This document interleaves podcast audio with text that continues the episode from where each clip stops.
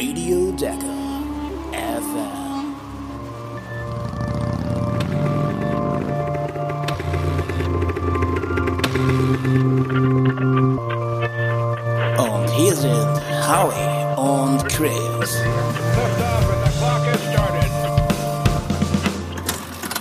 Ja, Leute, Servus, moin, moin, hallo allerseits. Mann, ey, hier ist Dakar FM, euer Lieblingsradiosender zum Thema Motorrad, Abenteuer, Reisen und natürlich vor allem Rallye.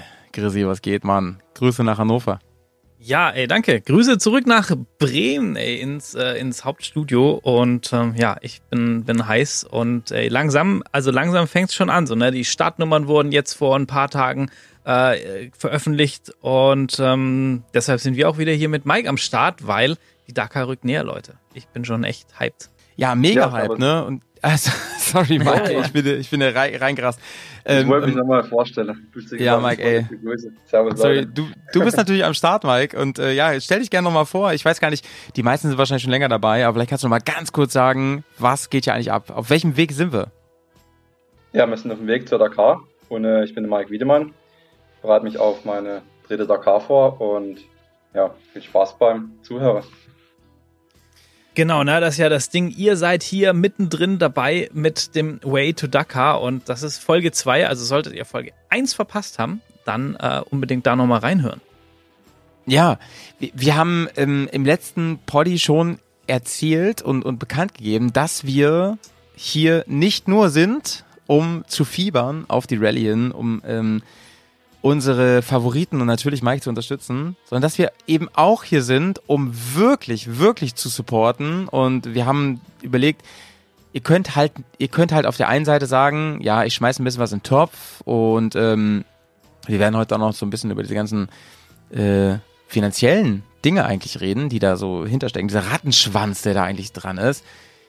Aber das ist nicht umsonst, Leute. Ihr habt eine ganz große Chance. Ihr könnt nämlich was gewinnen. Und wenn ich ehrlich bin, bin ich die ganze Zeit überlegen, wie viel, mit wie viel Fake-Accounts ich eigentlich hier mitmache. Denn ich möchte unbedingt was davon gewinnen. Am liebsten möchte ich die Sachen, die Dakar FM spendet, also Chrissy und ich, gerne selber behalten, weil wir echt richtig geile Scheiße haben, Leute. Aber Mike hat noch geileren Scheiß. Wir müssen ein bisschen spoilern, Leute. Ein bisschen grob erzählen, ein bisschen skizzieren, was wir am Start haben. Chrissy, was geben wir eigentlich in den Lostopf, wo schon viele mitgemacht haben? Mike erzählt uns gleich mal, dass schon echt äh, mehrere Hände voll am Start sind. Also von uns am Start im Lostopf, an dem übrigens jeder, also an dieser Auslosung teilnimmt, der was dazu beiträgt. Egal, ob ihr einen Euro oder 1000 Euro spendet. Das ist völlig egal. Ihr seid dabei. Und ähm, an der Stelle auch nochmal, ne, viele kleine Euro-Münzen machen zum Schluss auch einen großen Haufen. Ähm, deshalb, egal wie oder was, wenn hier 3000 Leute jeweils einen Euro geben, dann kann Mike da echt schon was rocken. Und ähm, ja, vielleicht, Mike, kannst du nachher auch nochmal was dazu sagen, weil du ja m, so medientechnisch, kameratechnisch dieses Jahr auch was oder für die Dakar was Cooles vorhast. Und ähm, ja, wir von Dirty Dogs, wir hauen raus. Ey, ein offizielles Dakar FM Shirt, natürlich in Wunschfarbe und Größe. Dann gibt's einen richtig, richtig feinen Kalender von Dakar FM. Das Premiere übrigens, das erste Mal, dass wir das machen, exklusiv eigenen Kalender. Da ist übrigens Mike auch am Start. Ähm, sehr, sehr cool mit so Kurzprofilen zu den Fahrern und so. Ähm, den könnt ihr gewinnen. Und wir haben noch, das ist so von unserer Seite eigentlich der Hauptpreis. Und da nochmal vielen lieben Dank an den André von KTM. Äh, ich hoffe, er hört das. Ähm, denn der hat das Ganze mit unterstützt, also uns unterstützt, dass wir andere unterstützen können, mit einem großartigen Dakar-Buch. Und zwar ist das ein riesiger Bildband, ähm, der kostet um die 60 Euro normalerweise im Handel, wo die komplette Geschichte von Dakar ist und so. Und ähm, ich leg das Ding eigentlich nicht mehr weg, denn für so Nerds wie mich, ey, ihr könnt da zum Beispiel jedes Siegerbike nachlesen mit den technischen Daten dazu. Total geil. Wir, äh, Mikey, m- möchtest du ein bisschen, ein bisschen erzählen? Ja, gern. Ich kann auch mal kurz ähm, noch erwähnen, was von meiner Seite aus ähm, im Lostopf liegt. Ähm, unter anderem ein originales Dakar Roadbook von mir, für meine erste Dakar. Hammer. Dann Hammer. ähm, haben wir noch zwei Dakar-Jerseys im Lostopf von mir. Sowie mehrere Sachen von Weberwerke und von Widerstore. Unter anderem ja, Hammer. Hammer. Wintermütze und T-Shirt, Pull Pullover. Und ja, ich denke mal, mehr, mehr verrate ich jetzt nicht, aber das ist schon mal gar nicht so schlecht, glaube ich. Hammer, Leute, ey. Und die Chancen stehen echt noch gut. Es haben zwar schon einige mitgemacht und es ist auch schon einiges. Mike, kannst du so ungefähre Hausnummer nennen? Ist schon echt was zusammengekommen seit der letzten Folge? Ja, also ich bin fast schon bei, also ich bin schon bei gut 1000 Euro Leute. und habe jetzt auch schon fast 50 Leute dran teilgenommen. Nice. Also nochmal danke dafür an jeden Spender. Ja. Und ich habe es letztens schon erwähnt im Video von mir. Also mir Ja. geht es eigentlich darum, dass ich bei meiner nächsten Dakar jetzt im Januar Kameramann mit- mitnehmen möchte. Und Mhm. das Ganze kostet mich fast 10.000 Euro mit Anmeldung für den Kameramann plus Mhm. Kameras plus Flug, Visum. Und damit ihr jeder Abend eine geile Weberflug habt, beziehungsweise geiles Material habt zum Anschauen, möchte ich gern den Kameramann mitnehmen. Und ja, wenn es euch, ähm, beziehungsweise würde es mich freuen, wenn der ein oder andere was spendet. Und ähm, ich bin wirklich auch schon happy mit 5 Euro. Ja. Genau.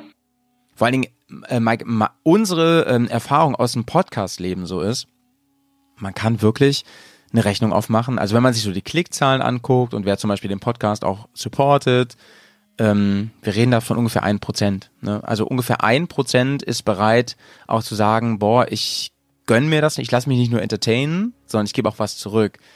Und das zeigt so ein bisschen, dass hier echt viele am Start sind. Weißt du, was ich meine? Wenn man das so ein bisschen Auf hochrechnet, jeden Fall. und ich glaube, hier ist so, ähm, und da, darauf wollte ich hinaus, wenn ihr sagt, Mann, ich habe gerade nicht so viel Geld, jetzt ist Weihnachten und so, ich habe gerade nicht so viel Geld über und so und ähm, ich kann mir das einfach nicht leisten, aber selbst fünf Euro ist für mich echt viel Geld.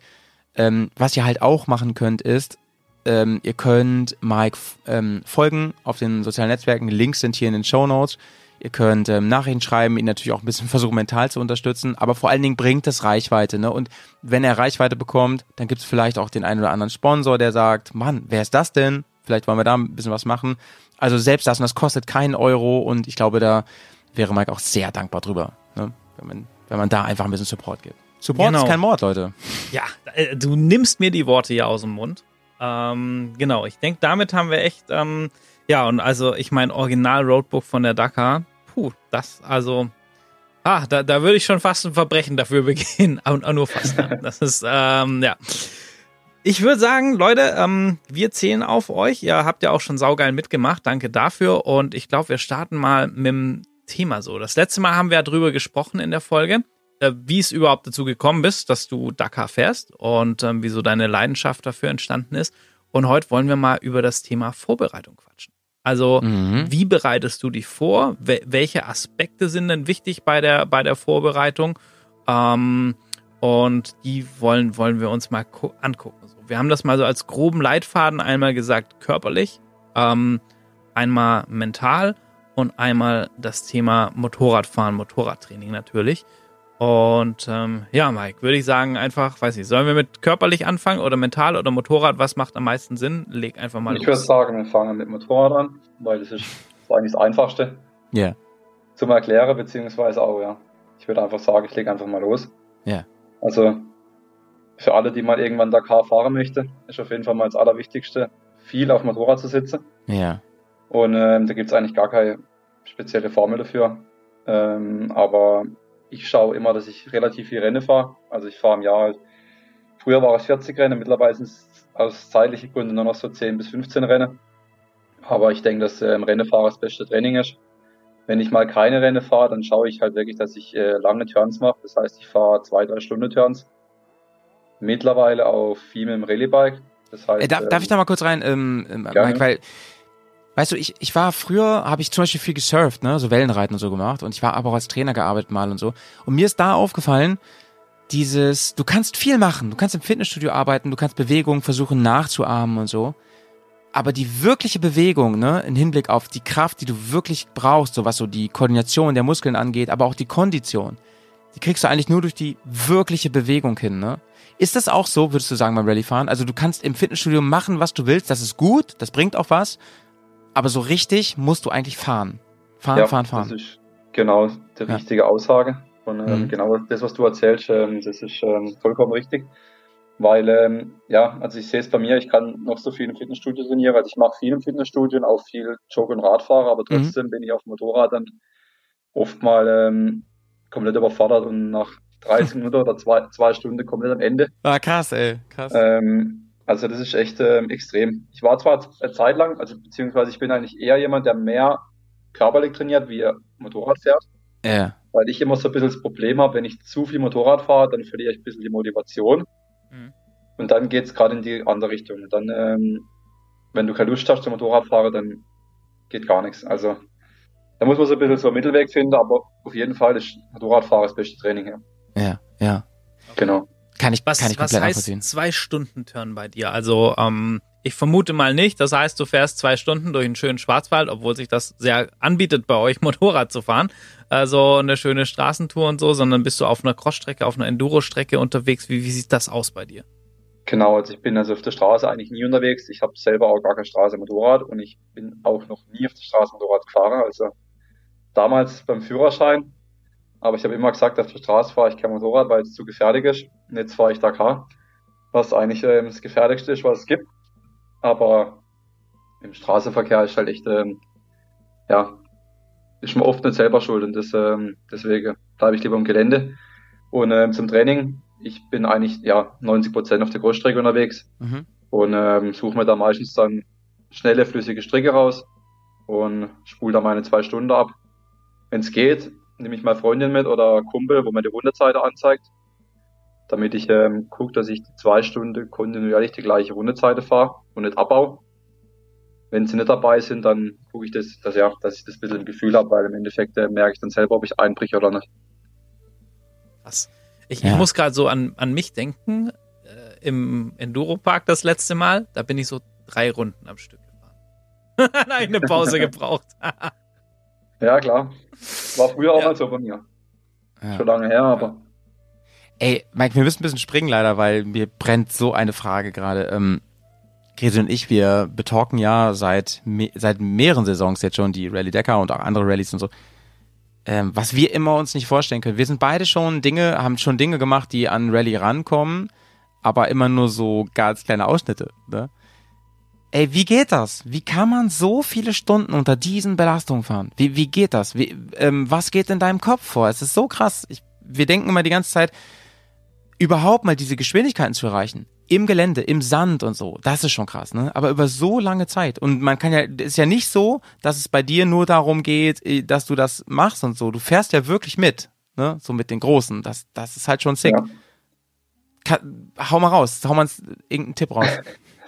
schwierig, wie- schwierig ist zu erklären, wie das funktioniert, aber im Endeffekt ist, glaube ich, einfach die Routine beziehungsweise die Erfahrung, wo man irgendwann hat Ja. über die Jahre. Ich meine, Ja. ich fahre jetzt noch nicht so lange Motorrad und jetzt auch nicht, ähm, Ja. bin jetzt noch nicht alt, aber trotzdem ähm, fahre jetzt schon sechs, über acht Jahre Motorrad und einfach ähm, dauerhaft. Das ist wie wenn man, glaube ich, ähm, dreimal in der Woche Fußball spielt Ja, oder irgendwie sein, seine Sportart halt ständig ausübt und das über mehrere Jahre macht, dann ist das irgendwann Mhm. drin und das ist dann einfach so. Ja.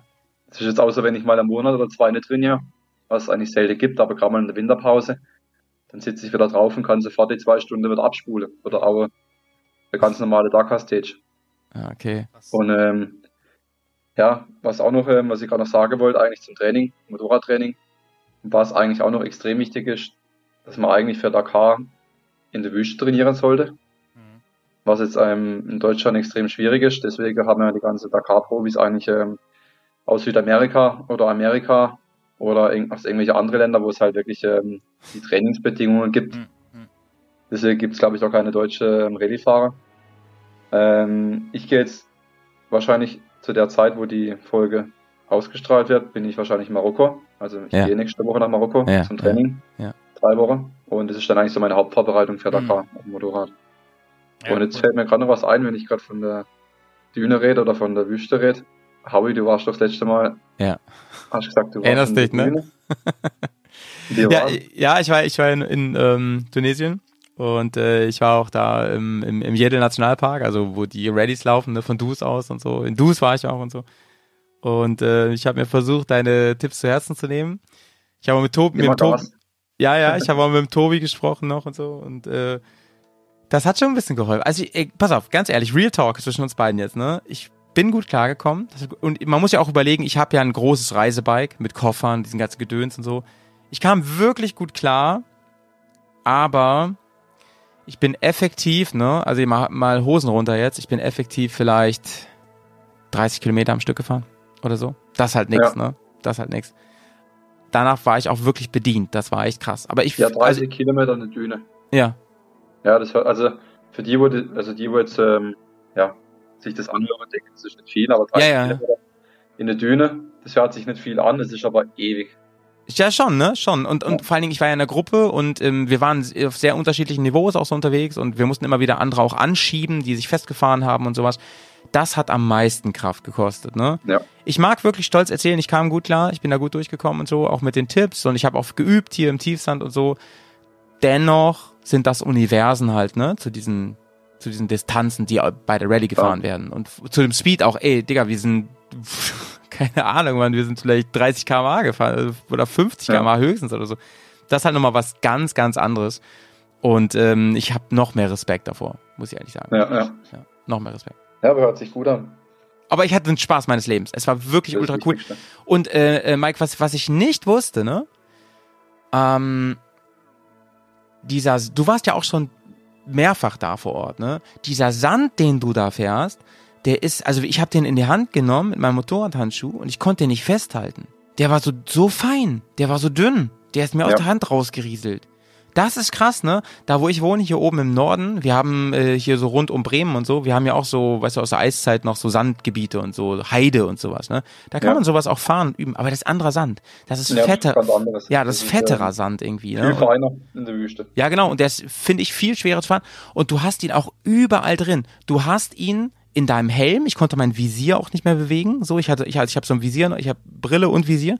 Das ging alles gar nicht mehr. Die ganzen Klappmechanismen gingen nicht mehr. Überall war der Scheiß drin. Er war überall, im, er ist immer noch überall in meinem Motorrad. Und er ist sogar in meiner Unterhose. Ja. Du konntest nachher den scheiß Stiefel, kannst du nachher umdrehen und der kam da raus. Also ich will damit nur, und wir hatten 38 Grad im scheiß Oktober, ne? Das muss man halt auch mal sagen. Ja. Ich will damit nur sagen, ich habe ein bisschen schnuppern können. Und das hat's noch, noch krasser gemacht. Ich, und ich finde, das kann man den Leuten da zu Hause auch nicht oft genug sagen. Das sieht halt immer cool aus, wenn man sich diese Videos anschaut bei YouTube, ne, wie die ganzen Red Bull-Fahrzeuge da so durchknallen und sowas. Ne. Was das aber wirklich vor Ort heißt, das kann man sich auch nur annähernd vorstellen, wenn man echt mal da gewesen ist. Es ist so, so krass. Es ist so eine Herausforderung für Technik, für den, den Menschen, ähm, körperlich, aber auch mental, dass ich nicht genau weiß, wie das geht. Und weißt du, ich habe Sport, ich habe Sport äh, ähm, studiert. Ich kenne auch ähm, noch Profisportler aus anderen Sportarten, heute noch. Und ich finde, ähm, das meine ich ganz im Ernst, ich finde, dass dieser Sport ähm, ganz, was so die, die Beanspruchung angeht, ganz, ganz vorne mitspielt. Das ist wirklich Ja. krass. Auch so die Mus auch, ja. so Muskulatur, Hals und alles, ne? Wahnsinn. Ja. Wirklich. So, jetzt habe ich aber genug geredet. Aber Ja, du, du merkst, ich, es hat mich wirklich berührt. Ja. Ja, Vor, vor allem finde ich halt auch, da kommen wir auch gleich sicherlich noch dazu, das Thema ist ja so, du musst mit diesem Motorrad klarkommen und Motorrad fahren können, du musst das verdammt lange können, du musst körperlich fit sein und aber halt auch noch dieses mentale Game und das über, über Stunden. Also als ich dieses Roadbook-Training gemacht habe und wir diese 540 Kilometer Etappe hatten und so, ich fand das total geil, aber du warst mental auch einfach erschöpft, als du dann am, da angekommen bist dann im, im Biwak abends. ja klar. Können wir, auch, können wir gleich zum Mentale Ja. überspringen. Ja. Das ist ähm, auch ein richtig, ähm, richtig ähm, großes Thema im Rallye-Bereich. Dadurch, dass man halt wirklich fahren muss und sich gleichzeitig quasi aufs Roadbook konzentrieren muss und das Ganze in einer Geschwindigkeit, sagen wir bei 160 km/h und dann noch auf acht Stunden. Das heißt, da kommen so viele ähm, Faktoren zusammen. Und ähm, da ist mentales Training extrem wichtig, vor allem auch Konzentrationstraining. Ich bin da auch damals dann, wo ich mich entschlossen habe dazu, dass ich Dakar fahre, habe ich äh, mich an, an einen Mentaltrainer gewendet. Das war dann im Endeffekt sogar ein relativ guter Kumpel von mir, der Markus Schmidt. Ja. Der macht jetzt, ähm, ich war damals, ich war damals, glaube ich, der erste Sportler bei ihm. Mhm. Und ähm, also der erste Motorradsportler. Und der hat mittlerweile jetzt ganz viele, also auch viele im Motocross-Bereich, MX Master sind bei dem. Mhm.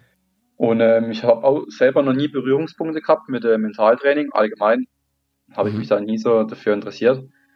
Aber das hat mir dann so viel geholfen, dass, also ich hätte, ich würde sagen, dass ich ohne das Mentaltraining, beziehungsweise ohne die Person, Markus Schmidt, Rallye Dakar niemals ähm, durchfahren hätte können. Mhm. Mhm. Boah, da, da habe ich ganz viele Fragen dazu, ey.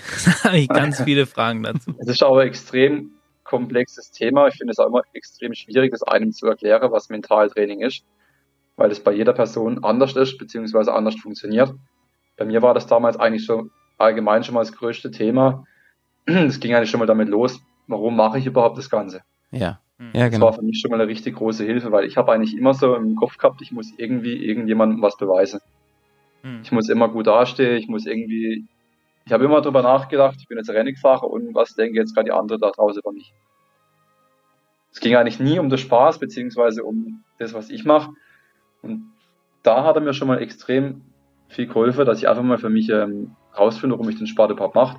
Also im Endeffekt mache ich den Sport, weil es mir Spaß macht. Und ich mache das Ganze für mich, weil im Endeffekt interessiert es keinen, ob ich dann nachher Erster mache oder Zehnter oder Zwanzigster. Ja.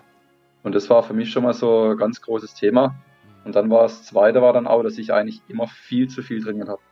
Hm. Oder auch Ah, viel das ist zu ja viel, interessant, okay. Zeit mit Training verschwendet habe, beziehungsweise mit, ähm, ich habe mich halt eigentlich fast nie erholt, beziehungsweise bei mir gab es immer noch Vollgas. Also Mhm. immer nur Training, Training, Training und Was hat das mit deinem Körper und deinem Geist gemacht so? ich bin mittlerweile, also erstens viel entspannter, Mhm. viel ruhigere Person geworden Mhm. und ähm, auch viel, also viel besserer Fahrer. Also wenn ich überlege damals, ja, es ist echt schwierig, das Ganze zu, so zusammenzufassen, beziehungsweise es einem jetzt, ähm, zu erklären, dass selber noch nie mit Mentaltraining was zu tun hatte. Mhm. Hat er zwar schon mal ähm, Kontakt zu Mentaltraining?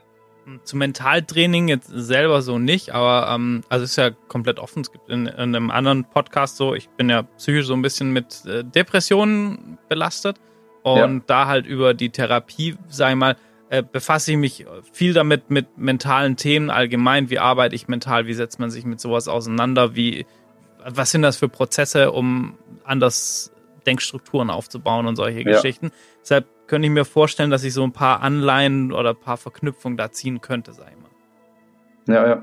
Was bei mir dann auch extrem viel geholfen hat, war eigentlich allein schon eine Person zu haben. Wir haben uns echt gut verstanden und wir verstehen uns auch immer noch gut. Aber wir hatten irgendwie so eine Beziehung zueinander, die war dann echt ähm, so, dass ich einfach, dass mir allein schon das Rede mit ihm, wir haben uns einmal in der Woche getroffen, habe ein Zoom-Meeting gemacht oder ich war bei ihm. Meistens haben wir aber eigentlich zu 90 Prozent ein Zoom-Meeting gemacht. Und einfach nur das Gespräch, also wir haben uns quasi nach dem Rennen am Montag, äh, haben wir einen Termin ausgemacht. Mhm. Und allein schon das Gespräch über das Rennen zu reden, über die Gefühle zu reden, was habe ich alles erlebt, was war gut, was war schlecht, dann haben wir das aufgeschrieben, was war gut, was war schlecht. Allein schon das hat mir so viel geholfen, weil klar, ich habe meine Freundin, ich habe meine Mutter, aber das ist irgendwie nochmal was ganz anderes. Hm. Und eine ganz normale Kollege daheim, das ist dann irgendwie doch nochmal was ganz anderes wie ein Mentaltrainer, wo sich mit sowas beschäftigt. Mhm. Und ähm, allein schon die Gespräche haben mir so viel weitergeholfen. Ja, Ja, cool. Gibt's da, gibt's da speziell, das wäre so meine erste Frage dazu, gibt's da auch irgendwie, ähm, weil unter Training denkt man ja erstmal, okay, gibt's irgendwelche speziellen Übungen zum im Fokus bleiben oder so irgendwie, äh, Mhm. die, die da raus resultieren oder so? Also kannst du da irgendwie ein, zwei dann- Beispiele mal sagen? Wir haben dann auch ähm, uns da selber so ein bisschen so, ja, so Workouts rausgearbeitet, beziehungsweise der Markus hat es gemacht. Wir haben zum Teil, haben wir erstmal ging es darum, dass man quasi irgendwie Konzentration und der körperliche Aspekt, also beziehungsweise irgendwas Körperliches macht und Mhm. gleichzeitig sich aber noch auf irgendwas konzentrieren muss. Mhm. Und da haben wir uns so Workouts rausgesucht. Da haben wir zum einen waren wir zum Beispiel auf der Slackline. Das konnte ich zum Beispiel anfangs auch noch gar nicht Ah, spannend, okay, okay. noch nie gemacht. Und ähm, habe eigentlich auch dann einfach ja, das mit ihm dann zusammen gelernt, dass man auf der Slackline läuft. Inklusive quasi Vorlauf und auf der Slackline umdrehen oder zurücklaufen. Und ähm, dann haben wir uns quasi dann, beziehungsweise ich, oder er hat mir das so beigebracht, dass ich dann, also das ist so schwierig zu erklären, Mhm. dass ich ähm, mit meinem mit meiner mentalen Stärke das dann irgendwie so hinbekommen habe, dass ich da einfach drüber gelaufen bin. Also das war dann echt ähm, Krass, ja. echt krass. Also ich habe mir Das das klingt- eingeredet, dass ich das kann und ich habe mir das so ein bisschen rausgearbeitet, was brauche ich dafür, um über das Slackline zu kommen. Das klingt fast schon so ein bisschen esoterisch irgendwie, ne? Aber Ja. Du, Das Nein, aber ich ist voll, voll geil, oder? Das, ja, ist richtig geil, das- ja. Ist richtig geil, das ich zu muss hören. das ja. Ich muss ähm, den Fuß so hinsetzen, habe mir das dann rausgearbeitet und genau so bin ich dann über das Slackline gelaufen. Also es war dann echt krass. Ja. Und gleichzeitig hat er mir dann quasi Frage gestellt ähm, übers Roadbook, beziehungsweise hat mir ein Roadbook hingehalten. Eine Sekunde. Ja, Ich muss mir das merken und muss das dann aufsagen. Und gleichzeitig aber noch laufen. ja, ja, ja. Oder wir haben auch andere, zum Beispiel, was wir auch gemacht haben, wir haben so, so Wand gehabt mit so Leucht, mit so Lichter, wo du ausschlagen musst. Ja, ja, ja. ja. Und gleichzeitig musste ich dann noch auf dem Wackelbad stehen. Das heißt, ich bin auf dem Wackelbad gestanden. Er hat mich irgendwie mit dem Stock angestupst. Ja. Ich muss gleichzeitig die Lichter ausschlagen und gleichzeitig hat er mir noch irgendwelche Matheaufgaben gestellt. Alter. Also so Zeug sind halt Ey, extrem gut, und das sind-. Weißt du, woran ich gerade denken muss? Richtig peinlich gerade, ne? Aber ich, ich bin ja auch so, so ein Kind der alten Actionfilme, ne? Ich denke gerade an, an diesen Jean-Claude Van Damme-Film, Alter, wo er wo er irgendwie so mit verbundenen Augen und, und, und äh, irgendwie, irgendwie äh, genau hören muss und, und so, wo irgendwelche Bewegungen passieren und sonst was und dabei Spagat macht und so, wo man so denkt, was hat das eigentlich damit zu tun mit Mhm. dem, was ich wirklich machen muss? Ne? Ja, Aber ich glaube, das macht die guten Trainer auch aus, ne? Die fordern von dir Dinge, die Sachen abrufen und trainieren, ähm, wo du im ersten Moment gar nicht genau weißt, was soll das jetzt eigentlich, ne? Aber du wirst später wahrscheinlich merken, wie bei Karate Kid, wirst du später merken, wenn Mr. Miyagi sagt, so jetzt ist Zeit, ne? Jetzt geht's ins Turnier, dass du, dass es dir ganz viel bringt, weil ich habe eben so überlegt, mit den Matheaufgaben, ey, du musst halt auch noch Roadbook lesen dabei. ja. Bei der ganzen Anstrengung, ne? Dein, dein Gehirn muss auch noch funktionieren und so, ne? Also es war dann echt, ähm, ja, da gibt's noch so viel mehr, wo man dann über die Jahre herausgearbeitet habe. Zum Beispiel auch bei der Rennen haben wir dann angefangen, irgendwann nach dem Rennen aufschreibe, was war gut, was war schlecht. Ja. Hm. Und einfach, das habe ich ja früher nie gemacht. Da bist du einfach Rennen gefahren und dann war das Rennen rum. Mhm. Ja, dann genau. muss ich mal ein bisschen mit dem Rennen, ähm, beziehungsweise Ja. die Gefühle aufschreibe, was war Ach, gut, krass, was war Digga. schlecht und so. Also das, ja, Vielleicht ist das Genau. der Unterschied zwischen gut und richtig gut. Weißt du? Dass man sich mit solchen Ja. Sachen auch noch auseinandersetzt. Ja. Ah, das Also ist ich würde es auf jeden Fall jedem, der irgendwie, also nicht mal unbedingt jetzt im Motocross, also in jeder Sportart finde ich ja, ist das Ja. echt wichtig. Also wenn mal irgendjemand das ähm, ausprobieren möchte, kann er sich da gerne bei dem Markus melden. Cool. Markus Schmidt, Mentaltraining, das gibt's ähm, auf Instagram. Und, ähm, also wirklich. Ja. Mega. Sehr cool. Ähm, ja, ich, ich hätte, ich könnte jetzt über dieses Thema, ich finde das super spannend, also generell so Mental, Psyche und so, da, da Ja. befasse ich mich ähm, eben aus dem Kontext, was ich vorher gesagt habe, relativ viel damit und finde das mega, mega spannend äh, und könnte jetzt noch ganz viel dazu fragen und sagen und so, aber ähm, wir müssen so ein bisschen ja auf die Zeit gucken. Deshalb würde ich, Stimmt. würde ich, Mike, würde ich ganz gerne dich, dich an, an der Stelle äh, einladen. Ich habe ja noch den, den Rally Talk, da quatsche ich meistens alleine, ob wir da mal einfach so eine Mentalfolge machen wollen, nur um dieses mentale Ah, Thema. das würde weil mich ich, auch interessieren. ich finde es voll geil. machen, ja. Ich finde es voll sofort geil. Entspannt nach der Dakar. Ähm, davor wäre, Ja. glaube ich, ein bisschen stressig. Nehmen wir uns schön Zeit, weil ich finde das Thema und ich mache auch so ein paar Sachen. Äh, Wird, glaube ich, spannend, sich darüber einfach mal locker auszutauschen. Hätte ich Bock Da zu. kann ich nur Ja, sagen, Leute, abonnieren, Leute. Dann kriegt ihr das auch mit. Das, also das finde ich auch sehr, sehr, Ja. sehr spannend. Ähm, aber ähm, bevor wir Schluss machen, ja. ähm, Chrissy, ne? Eine Sache haben wir noch im Zettel, oder? Ja, wir haben, wir haben das Thema körperliche Vorbereitung noch, würde ich noch mit abschließen, glaube ich. Genau. In, der, Ja. in der Zeit. Und, und eine, kurz, ähm, Eine kurze Frage noch. Ähm, hast du auch trotz allem Training mental, also man hat das ja bei Kirsten Landmann dann zum Beispiel gesehen, dass sie auch unheimlich emotionale Momente auf so einer langen Etappe haben kann, wo einem dann doch Gedanken kommen an Ja. Freunde, Familie, was auch immer oder so. Hast du das auch oder bist du so im Fokus auch aufgrund von diesem Ja, Training, dass da spannend. einfach kein Platz ist für sowas in dem Moment? Mm, Ich bin, weil ich bin sowieso extrem emotionaler Mensch. Also das sage ich jetzt einfach mal so. Mhm. Ähm, also deswegen habe ich das auch nicht unter Kontrolle. Trotz meinem ähm, Mentaltraining. Und also ich bin fokussiert, das ist gar keine Frage, aber da gibt es dann schon mal so Momente, Ja. wo man dann ja nach acht Stunden Fahrt irgendwann mal auf der Etappe Ja. zurückfährt, sich dann irgendwie fragt, was man da macht. Ja. Aber im Endeffekt ähm, ist dann genau das der Punkt, wo ich dann mit meinem Trainer auch das herausgearbeitet habe. Bei, so Situation, äh, bei solchen Situationen, was ich dann bei solchen Situationen halt mache, da habe ich dann irgendwelche Wörter, wo ich mir dann quasi einrede, beziehungsweise wo ich dann in meinem Kopf habe. Und dann äh, geht's mir da besser. Also das ist dann Ja, ähm, ja, gerade ja, auch zum Mentaltraining dazu, dass man quasi dann Ja. umschaltet. Ja. Ja. Ja, spannend, spannend. Aber ich Ja, denke, cool, ey. jeder. Ja, So. ja, voll. Und, und es ist auch wichtig, ja, diese Emotionen und Gefühle auch zuzulassen und dem Ja. so einen Platz und Raum zu geben und damit umzugehen. Das ist ja wichtig. Ja, cool. Dann äh, würde ich sagen, bevor ich mich jetzt völlig in dem Thema verliere, äh, das, das Thema körperliche Fitness. Genau. Ja. Körperlich. Im Endeffekt ist es eigentlich, ja, auch wieder so, wie beim Motorradfahrer, dass man gucken muss oder man soll schauen, dass man viel lange Sachen macht. Das heißt, ähm, Mhm. was extrem gute Sachen sind für das Rallye-Fahren, Mhm. sind ähm, lange Rennradtouren. Mache ich sehr ungern, weil ich jetzt nicht gerade Ja. unbedingt der Rennradfahrer bin. Ich fahre Ja. lieber Mountainbike. Ich auch. Aber wenn man mal zum Beispiel die Profis anschaut, Tobi Preis jetzt gar nicht unbedingt, aber Ja. Benavides Brüder, die gehen zum Teil sechs über acht Stunden Re- Rennradfahrer, also das ist echt Digga. krass. Digga, ja. Ich habe leider die Zeit nicht dazu, ich gehe dann zwei Stunden Radfahrer oder drei Stunden Radfahrer, Auch mega krass. aber Ja. Im Endeffekt lange Sache. Das heißt, ich gehe ab und zu joggen, gute Stunde oder noch länger. Reden wir von dann, äh, jedem Tag, Mike? Ja, doch schon. Ja. Also, Heavy. also ich gucke schon, dass ich jeden Tag was mache. Also Chrissy und ich einfach so, der Schweinehund äh, kriegt gerade richtig aufs Maul so. Ja. Nee, also wirklich, äh, Ja, ja. ist krass. Heute ist es der Tag, wo ich mal ausnahmsweise nicht trainiert habe. Aber ich war jetzt auch fünf Tage unterwegs und ähm, musste jetzt heute mal ein bisschen runterfahren.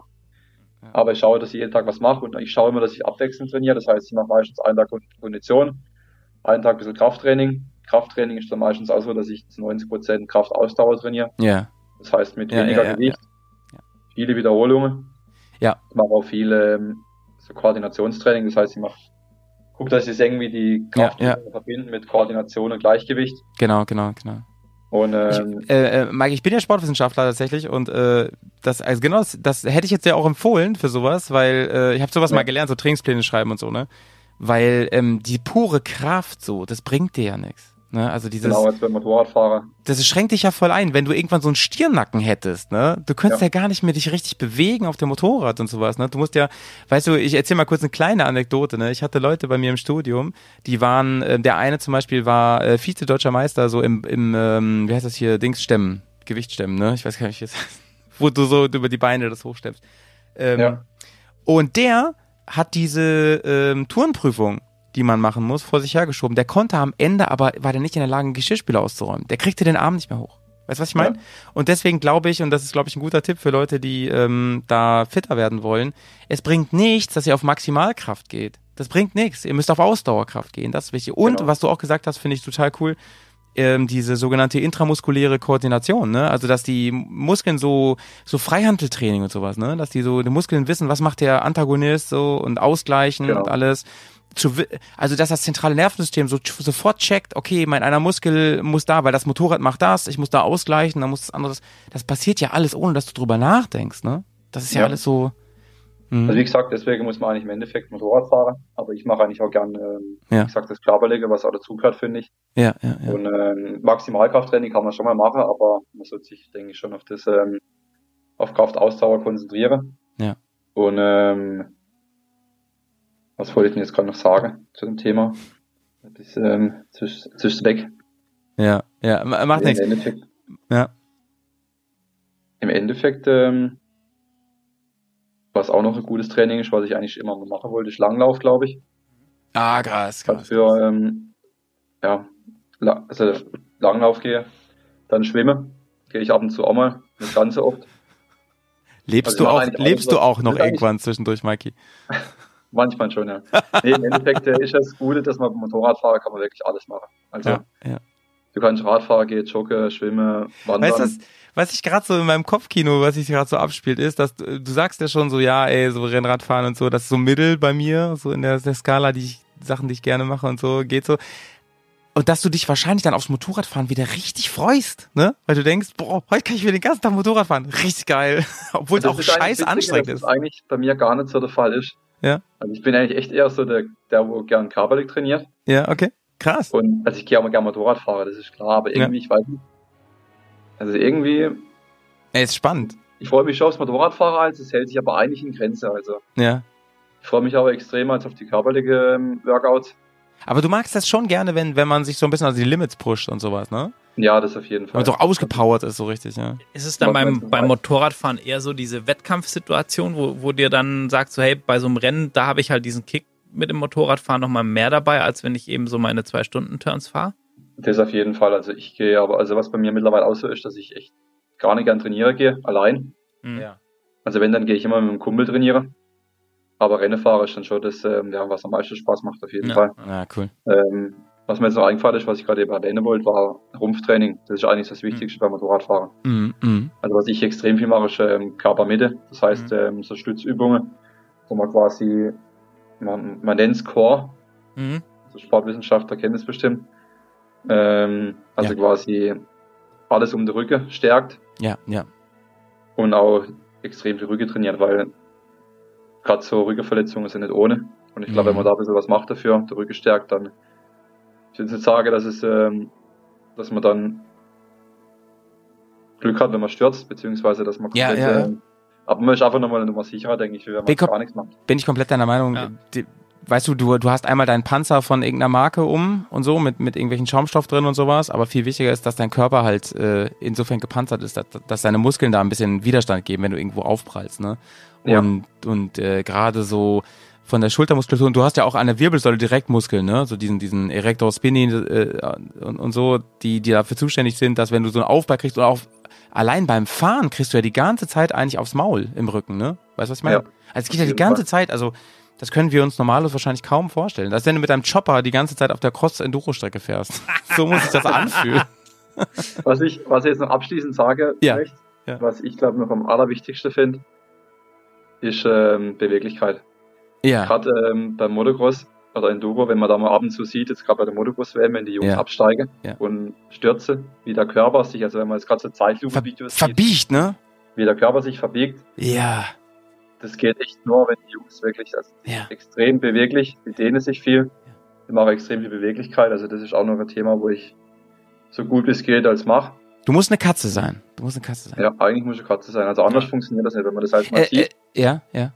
wie die, wie es die verbiegt, das ist schon heftig. Wie stellt man sich das vor, Mike, vor dem Wettkampf, also vor der, vor der Etappe so, ne, vor der Stage? Sieht man da äh, dich und einen, einen äh, Tobi und so und, und, und einen ähm, Matze Walkner und so, sieht man die da wie sie so wie im Schulsport sich so, so, so Hampelmänner machen und so dehnen und so? Also eigentlich alle, außer Krass. Tobi Preis. Ja. das ist so ein geiler äh, Typ, Mann. To to glaub Das ich, ist ihm einfach scheißegal. to Toby Price ist auch der Einzige, das, wissen wir aus sicherer Quelle, der einfach auch keine Energieriegel oder sowas mitnimmt und einfach Was nur Wasser, dem? Wasser in seinem Camelback hat. Das ist einfach so ein typisches Und ich Känguru. weiß auch Ey. aus sicherer Quelle, ja? dass sich, glaube ich, KDM, also quasi die Red Bull-Fahrer, die treffen sich, glaube ich, ein paar Mal Ja. im Jahr zum Training im Red Bull Center in Salzburg. Ja. Und dass der Tobi Preis da eigentlich gar nie erscheint. und KDM sagt aber, glaube ich, dass es ähm, okay ist, weil im Endeffekt, wenn er seine Leistung bringt, Ja, dann Mann. das ist ja okay, aber das Oh, ist ich schon hab- ein Phänomen, ja. Ey, ich habe ja dieses Buch gelesen, ne, das habe ich von Grisi bekommen, with Price to Pay, ne, von ihm. Also, da, da musst du so oft lachen in diesem Buch, weil du denkst, das ist doch nicht wahr. Das stimmt doch nicht, was da steht. Das ist, das ist so ein Geiler richtig, also im positiven, richtig bekloppter Australier, der halt zufällig schnell Motorrad fahren kann. Ja, ja, das ja. ist echt sehr, sehr witzig, ey. Ja, ja keine geil, ey. Ähm, ja, Ich, ich glaube übrigens, das will ich noch kurz sagen, aber ich weiß, dass Grisi das auch so sieht. Ich glaube, wir werden den noch lange im Rallye-Sport sehen. Ich glaube, der wird bald auf mehreren Spuren unterwegs sein. Wollte ich, ich noch mal glaube auch, sagen. ja. Ich glaube Ja. auch, dass seine letzte Dakar ist jetzt. mh, So, Aber dann Ja, ja. Auto weiter. ich glaube auch. Wird, wird spannend. Ähm, bei uns wird's auch spannend und zwar in der nächsten Folge mit Mike. Heute haben wir ordentlich den Zeitrahmen überrissen. Ah, fuck, ja, stimmt. Aber es Oh, war einfach so, war so cool, Mann. viele spannende Themen, Leute. Ja. Und ähm, deshalb unbedingt, ne? Ähm, das nächste Mal wieder dabei sein bei Dakar FM ähm, auf der Road to Dakar mit Mike. Bis dahin von Tschüss. meiner Seite. Macht es gut. Dann. Für Sie. Radio Dakar.